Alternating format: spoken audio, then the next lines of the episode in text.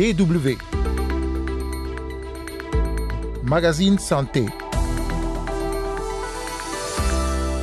La dengue, il s'agit d'une maladie virale transmise à l'homme par des moustiques.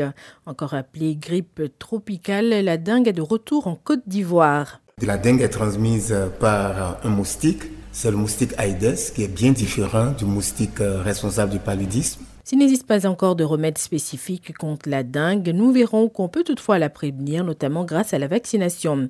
La vaccination, on en parlera justement dans la deuxième partie de ce magazine. On se penchera notamment sur le processus d'élaboration des vaccins. Carole Assignon micro, vous écoutez le magazine Santé. Bonjour à toutes et à tous.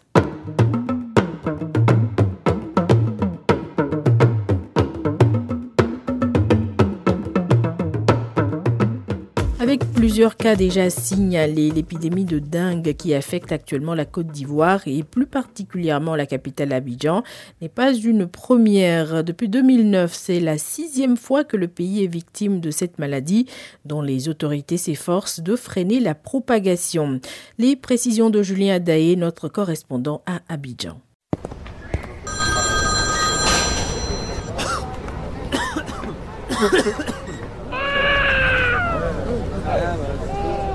À l'hôpital général de Bergerville, les urgences ne désemplissent pas.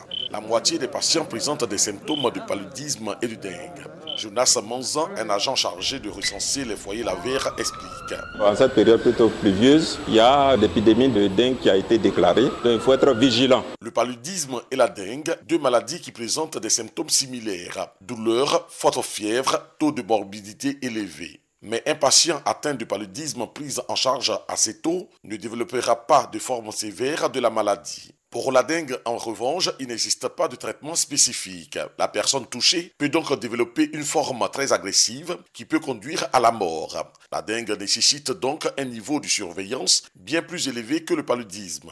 Le docteur Diakari Diakone, entomologiste médical, explique la différence entre le paludisme et la dengue. La dengue est transmise par un moustique, c'est le moustique Aedes, qui est bien différent du moustique responsable du paludisme. Le moustique responsable du paludisme est un anophèle femelle, ou la dengue Aedes aegypti. Du point de vue des caractères, le moustique anophèle qui donne le paludisme pique surtout la nuit. Par contre, le moustique Aedes, c'est un moustique qui pique beaucoup plus dans la journée.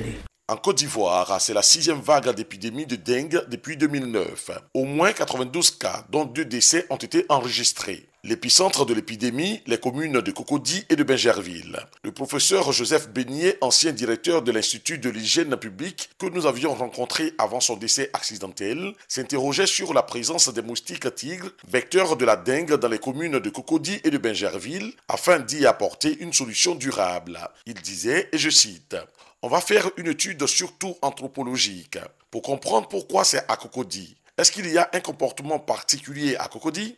Mais pourquoi ça persiste à Cocody? C'est l'enquête socio-anthropique qu'on va mener cette année qui va nous situer. Et à partir de cette enquête-là, on pourra adapter nos messages. Le traitement de cette maladie est symptomatique. Pour l'éviter, il convient d'adopter des comportements simples et efficaces, notamment la pulvérisation et l'élimination des gîtes lavaires de moustiques. Une forte fièvre, des maux de tête, des nausées, vomissements, courbatures et parfois une hémorragie. Vous souffrez probablement de la dengue, selon le docteur Malik Soumaoro, chef de service à l'hôpital général de Bengerville.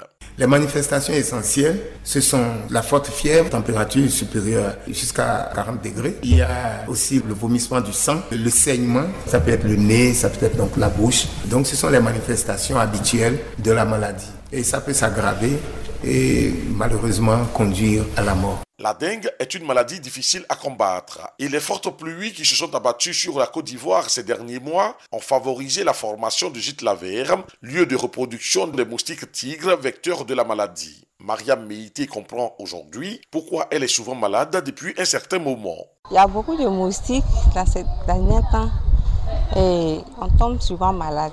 Et moi, tout dernièrement, j'étais malade. Ça fait deux fois que je tombe malade et toujours c'est le palu. Et c'est parce qu'il y a trop de moustiques. Effectivement, autour de cette maison aussi, des laves s'agitent dans des pots de fleurs. Le fond sale là, que tu nettoies maintenant, tu laves et puis tu verses. Hum. Dès que tu vois les petites bêtes là-dedans, là, il faut les verser. D'accord. C'est pas nos amis. Hein. Il revient aux populations de s'impliquer pour la réussite de la stratégie mise en place. Depuis plusieurs mois maintenant, des équipes d'intervention rapide sont déployées sur le terrain pour éradiquer les moustiques tigres, vecteurs de la maladie particulièrement friand d'eau stagnante. Il y a l'eau dans le pumet. Pour l'heure, aucun remède n'est disponible en Côte d'Ivoire, précise le docteur Malika Soumaoro. Présentement en Côte d'Ivoire, nous n'avons pas de vaccin contre la dengue, nous n'avons pas de traitement spécifique. Donc notre seul et moyen de lutte efficace, c'est bel et bien la lutte contre le moustique. Dans sa lutte contre la dengue, la Côte d'Ivoire s'est dotée de trois drones, dont un spécialisé dans la cartographie pour repérer les gîtes lavaires inaccessibles par les moyens traditionnels. Les deux autres drones sont utilisés pour la pulvérisation des sites à risque. Julia Daillé, à Abidjan, pour la Deutsche. En l'absence d'un traitement spécifique contre la dengue, la lutte contre la maladie passe donc aussi par la prévention. Outre le contrôle dans les zones concernées la protection individuelle contre les piqûres de moustiques, il y a aussi la vaccination. Il existe en effet un vaccin approuvé et homologué, mais qui ne peut protéger que les personnes présentant des signes d'infection antérieure. Selon l'OMS, plusieurs autres vaccins candidats contre la dengue sont en cours d'évaluation.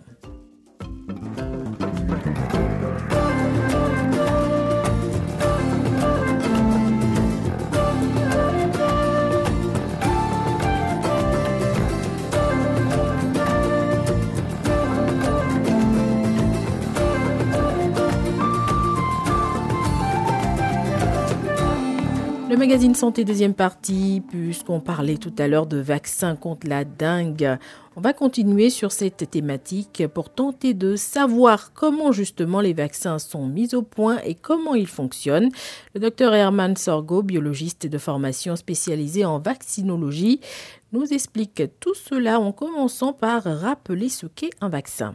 Le vaccin, en réalité, à la différence des médicaments qui sont utilisés pour soigner une maladie, le vaccin est un principe actif qui enseigne votre corps, votre organisme, comment lutter contre la maladie. Le vaccin qu'on vous donne apprend votre système immunitaire à reconnaître l'agent pathogène ciblé et par ce même mécanisme apprend votre corps à éviter d'être malade. À partir de quand est-ce qu'on peut dire qu'un vaccin est au point et peut être administré? Classiquement, vous avez euh, quatre grandes étapes dans la mise au point d'un vaccin. À partir du moment là où la molécule est synthétisée au laboratoire dans ce que nous appelons les tubes à essai, il y a la toute première étape qu'on appelle la phase où le vaccin est exposé pour la première fois sur le sujet humain. C'est la phase 1. Et pendant cette phase, on administre, bien sûr, comme c'est la première fois, on prend le minimum de risque possible, donc on administre une dizaine d'individus pour voir est-ce que nous n'avons pas un problème de sécurité. Et si il s'avère que la molécule vaccinale ne présente pas de problème de sécurité, on passe à la deuxième phase. Je vous avais dit qu'on avait quatre phases. La deuxième phase, c'est la phase à laquelle on va exposer votre antigène vaccinal à un plus grand nombre d'individus des dizaines, voire quelques centaines d'individus, là où on va voir c'est quelle dose du vaccin qui produit la meilleure réponse possible. Est-ce que plus on accroît le nombre, est-ce qu'on n'a pas de problème de sécurité? Ça, c'est la phase 2. Et dès que la phase 2 donne des résultats satisfaisants en termes, on a découvert la dose à laquelle il faut administrer, maintenant, il faut, on passe à la phase 3, la troisième étape, là où on va chercher à savoir l'efficacité vaccinale en réalité de votre antigène vaccinal. Et en ce moment, pendant la phase 3, on va exposer votre protéine ou votre euh, ARN ou je ne sais pas quelle molécule vaccinale à un grand nombre de sujets. Et en ce moment, on va mesurer l'efficacité réelle de votre molécule vaccinale. Ça, c'est la troisième étape. Et si cette troisième étape est concluante, vous, vous pouvez maintenant demander une licence d'exploitation de votre vaccinal. Et ce n'est qu'en ce moment qu'on vous autorise à administrer le vaccin pour prévenir la maladie en population. Et ce n'est qu'en ce moment que vous pouvez retrouver votre vaccin en pharmacie. La phase 3, comme on estime que vous n'avez pas exposé ça au monde entier, vous faites ce que nous appelons la quatrième étape, qui est la phase de pharmacovigilance. Là où vous allez mettre dans votre médicament et pendant que vous la vendez, par exemple votre vaccin, votre médicament, vous allez voir est-ce qu'il n'y a pas de problème d'effets secondaires que vous n'auriez pas vu pendant les trois phases précédentes. Les effets secondaires sont des effets connus de toutes les molécules. Les vaccins obéissent à la même règle parce que l'organisme a une entité, par exemple. Pour pouvoir provoquer une réponse immunitaire, il vous faut déclencher une réaction inflammatoire. Et la réaction inflammatoire, parce que nous n'avons pas un terrain immunologique similaire, quand vous administrez des vaccins, normalement, parce que nous ne sommes pas tous euh, similaires, certaines personnes vont réagir de façon excessive, qui vont générer des réactions secondaires qui peuvent être mineures, voire graves, qu'on appelle réactions anaphylactiques. Donc, euh, c'est pour cela que euh, sur le plan médical, on conseille toujours de garder les sujets en observation un certain temps après une administration de vaccin, juste pour être sûr que les réactions graves immédiates peuvent être prises en charge. Euh, dans le contexte du Covid, a généré un déficit de communication à l'échelle mondiale qui fait que nous sommes dans un état là où on a beaucoup plus peur de ce que l'on ne sait pas. Sinon, tous les vaccins qui sont passés par les étapes reconnues de développement et de l'homologation on, connaît les effets secondaires les plus fréquemment répertoriés. Il n'y a pas d'inquiétude particulière à avoir quant aux effets secondaires des vaccins.